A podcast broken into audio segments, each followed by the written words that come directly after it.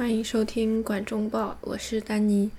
刚才从外面回来，天气非常非常热，所以回到家就立刻打开了冰可乐，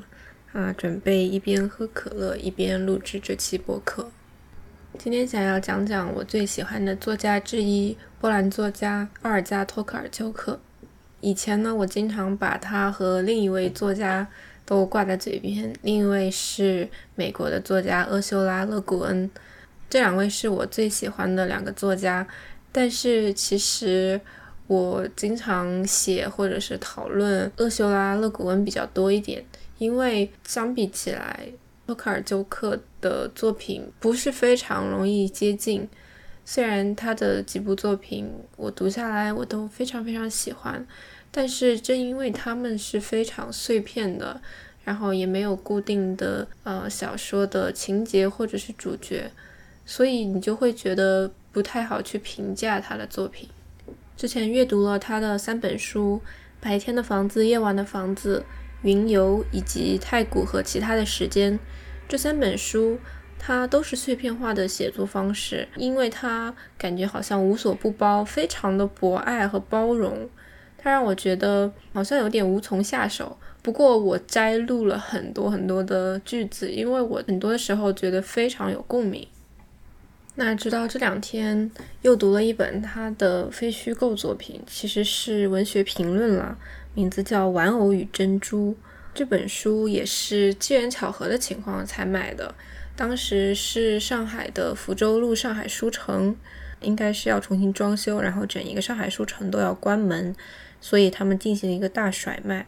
那么从小就是在福州路的各种书店里长大的我。我当然就去薅羊毛，然后走了一圈二楼，呃，小说还有文学这一层，然后看到了很多什么耽美书。和小说啊，还有网络文学出版的书，感觉那些还比较热门的样子。走了一圈都没有什么喜欢的书想要买，觉得非常可惜。最后在外国文学的一个角落里吧，看到一本《玩偶与珍珠》，是托卡尔丘克的作品。那在之前我就知道这本书，那个书它被放在那种样书的架子上，不过是有保鲜膜包着的。那我也没多想，我就把它买回了家。直到最近才翻开来看，从一个读者的层面了解了托卡尔丘克他是怎样的读者，以及他喜欢怎样的写作。在这本书的一开头，托卡尔丘克就写到，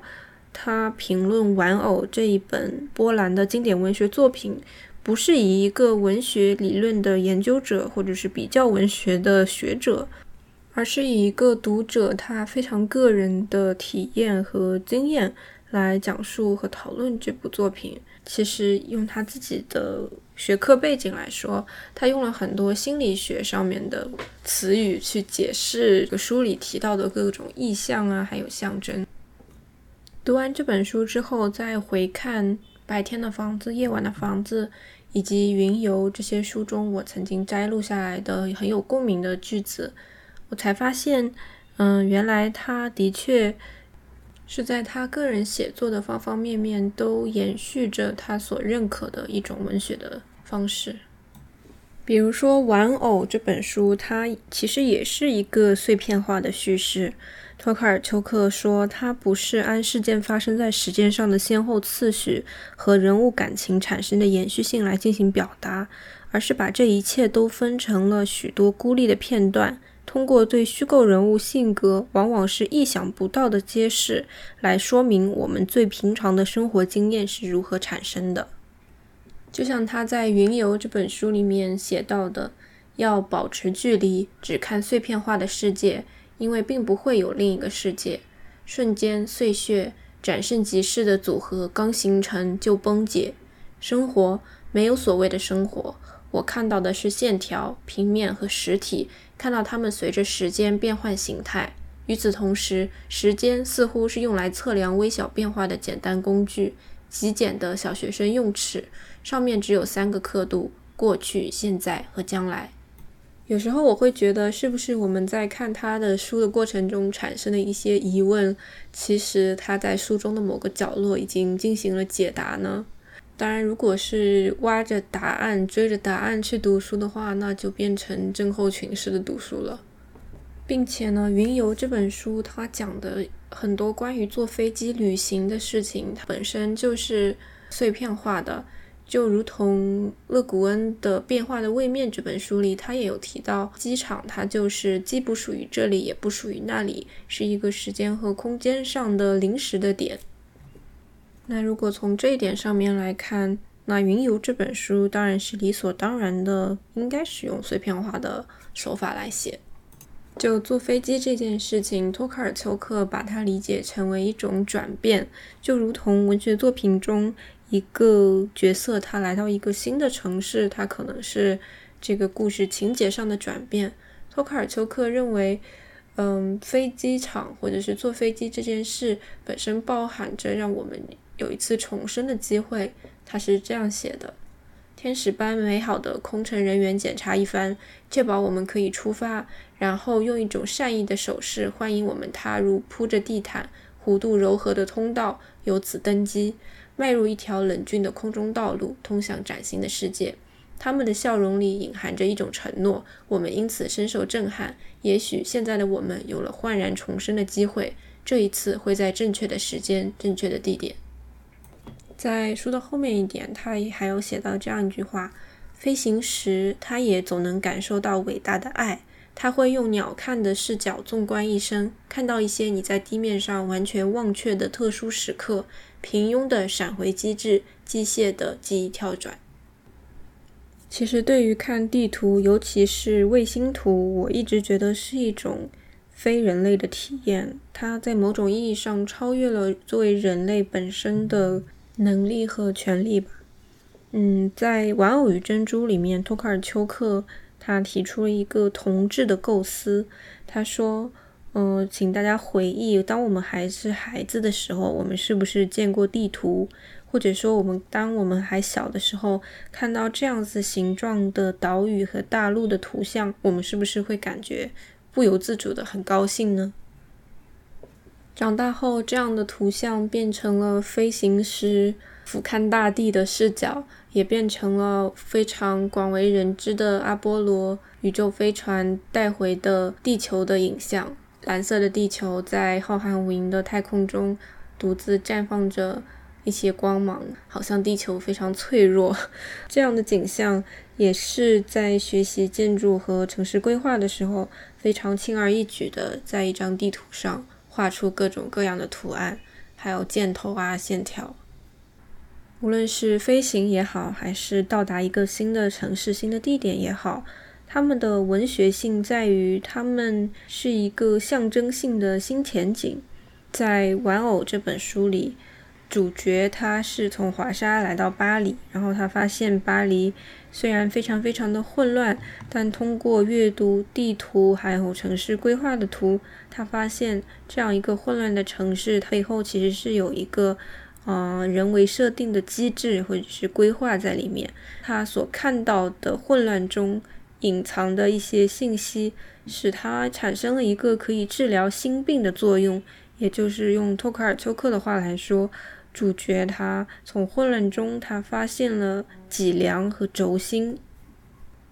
在云游中，相似的描述是，他说：“我从移动中，从颤动起步的公车、轰隆作响的飞机、滚滚向前的火车和轮渡中获取能量。”这些能量其实就是在一个看似混乱嘈杂的环境中，发现它背后隐藏的一个井然有序的机制。在《玩偶与珍珠》这本书里面，托卡尔丘克接着说到，精神上的朝圣如何变成了文化上的朝圣。也就是说，主角从一个熟悉的家乡来到一个全新的城市。被这个城市里的建筑和有街道所吸引，其实不是因为他感兴趣这些圣徒的遗物或者是宗教图像，而是他其实着迷的是教堂的建筑形式和博物馆里的绘画。我觉得这个还是非常直击我的内心的，因为我自己在出去玩、去旅游的时候，经常会去做一个建筑的朝圣，或者是一个名画的朝圣。但是现在想来，这些其实你说深层次的，嗯，动机是什么呢？就像托卡尔丘克说的，它是一个象征性的行动。朝圣这件事情，它就是让你抛开陈旧、熟悉和安全可靠的东西，然后在一条新的路上大声的呐喊说：“我的一切都要进行更新。”不过，他也在云游里面说到，其实这样的旅行都逃不出家的轨道，都逃不出一种形而上的归家引力。可能生活中就是因为知道会回家，所以就会贪婪的去。在陌生的城市进行这种疯狂的知识的输入，或者仅仅是对于陌生事物的窥看。托卡尔丘克在《玩偶与珍珠》以及他二零一八年获得诺贝尔文学奖之后的获奖感言中，都有提到他的一个写作观。在我看来，这个写作观。其实非常大的影响了他为什么作品是碎片的，是独立分割的。他评论《玩偶》这本书，他说一本书可能比它的作者显得更加的自觉，他所展现的世界比作者的自我更大。这个自我，我想就是 ego。托卡尔丘克本人呢，非常善于写第一人称视角的文学作品。然后他也在他的获奖感言里面说，第一视角的作品，它是一个最直接的自我的表达。他好像就是在说，快来听我的故事，嗯，我曾经去过这些地方，我做过这些事情，你快来听，我都要告诉你这样的一个感觉。这种最出自于直觉的表达，在托克尔丘克看来，并不是最最最理想的写作的角度。他其实说，他想要寻找一个不同于第一、第二、第三人称的视角，他称之为第四人称。这个第四人称就好比写，嗯，神话故事的那个人，写是谁开天辟地的，写上帝的心理活动的那个人。这样观察者的视角，它其实是高于作者的我。这也就好像很多的作者。他们的作品和他们的本人，你无法，实在是无法联系起来。包括现在有各种社交媒体，如果你在网上关注一个作者或者任何一个明星，你就会发现他的作品和他本人是千差万别的，那你很可能会感到失望。那就是为什么作品往往都会高于作者的自己的 ego。在云游里面。好像我这次举的例子都是《云游》里面的例子，看来我真的是很喜欢这个书。在《云游》里，托克尔丘克说：“真相是可怕的，因为描述就是破坏。”在《玩偶与珍珠》里面，托克尔丘克提到了一个心理学上的概念，叫“高峰体验”，意思是当这个人感到人和世界形成了一个整体。人和别的存在都属于这个同一个共同体，消除了我和非我，把他们分开了这个界限。那此时，它并不是一个非常让人感到欢欣雀跃的事，而是这个共同体会变成一个一同遭受苦难的共同体。那他这个评论其实是对于，呃，玩偶这个经典文学作品里面的主角，他在马路上看到了很多的。呃，牲畜还有一些工人都是非常悲惨的生活状态。他在此刻感到了非常非常大的痛苦。那么在云游里面，他也有描述这样的痛苦。其实这个描述和我们现在所所处的疫情的时代、战争的时代是很有关联了。他说，在我看来，这实在是一种中产阶级的小毛病。患者们在电视机前度过了相当长的时间。不停地摁着遥控器，直到在所有频道中找到播放最吓人的新闻的那几台战争、传染病、灾难。接着所见的景象将他们迷住，令他们无法自拔。我自己比较印象深刻的体验是2020年的时候，武汉的新冠疫情爆发，然后那个时候黑暗的新闻非常非常多，然后整个人都陷入到一种。啊，痛苦，还有距离，嗯，故乡非常远的那种那种忧忧虑之中。然后另外一次是在参观了纽约的九幺幺纪念馆之后，那个时候我从里面出来，我整个人就非常非常的痛苦。其实除了痛苦这两个词，我也不知道又有什么别的词语来形容这种心情。但是我可以理解的是，它这个展厅的展成，它就是为了把痛苦和苦难永远的留在这个空间里面，我们的情绪层层的叠加进去，包括你周围人的情绪，墙上的图片呐、照片啊、视频，它让你的痛苦的苦难的情绪一直一直的存在于这个空间之中。在白天的房子、夜晚的房子里有这样的描述，他说。世界因此而拉近了，就像贴到了我的皮肤上。我仿佛觉得世界能感觉到我体内血液的脉动，并以较为细小的树枝在风中的摇曳来模仿这种脉动。世界就是我的皮肤，而我却在竭尽全力地忘却这一点而努力。在后面的一个章节中，他又说到：“而关于我自己，我唯一能说的是。”我偶然发现自己是从空间和时间上的一个点流过，我除了是这个点和时间的特性的总和之外，什么也不是。对于这样的一种心情，或者说在小说和文学作品里经常有这样的角色，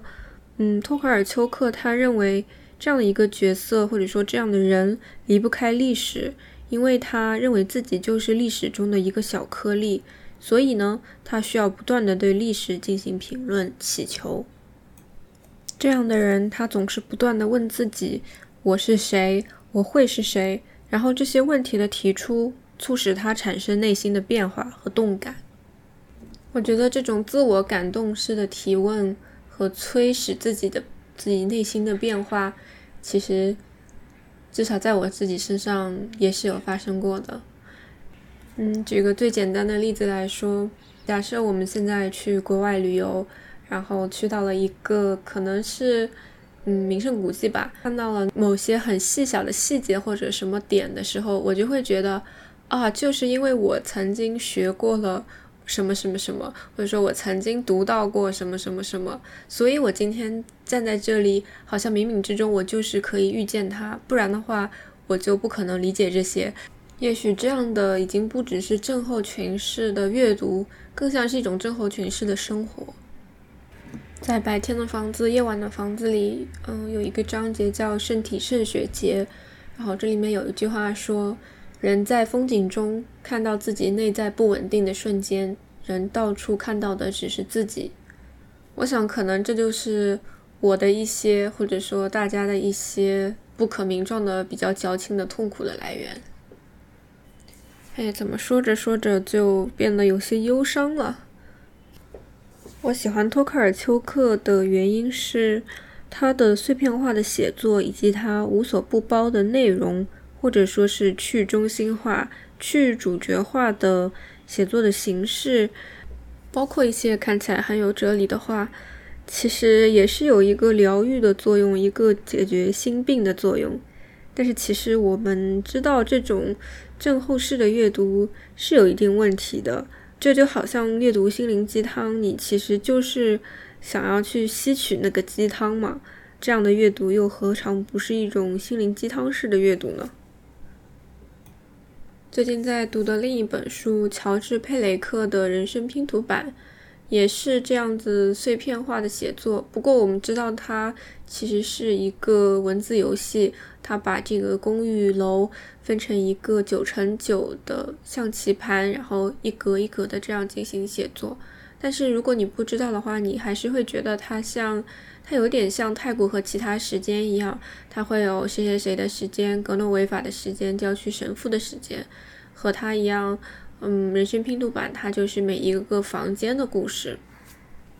当然，你要说这有什么情节呢？其实也是没有的。所以，我们只是在这一个个房间的故事里，尝试着去看到一些触动我们自己的内容。就比如说，作为一个建筑设计师，我看到有一章节讲，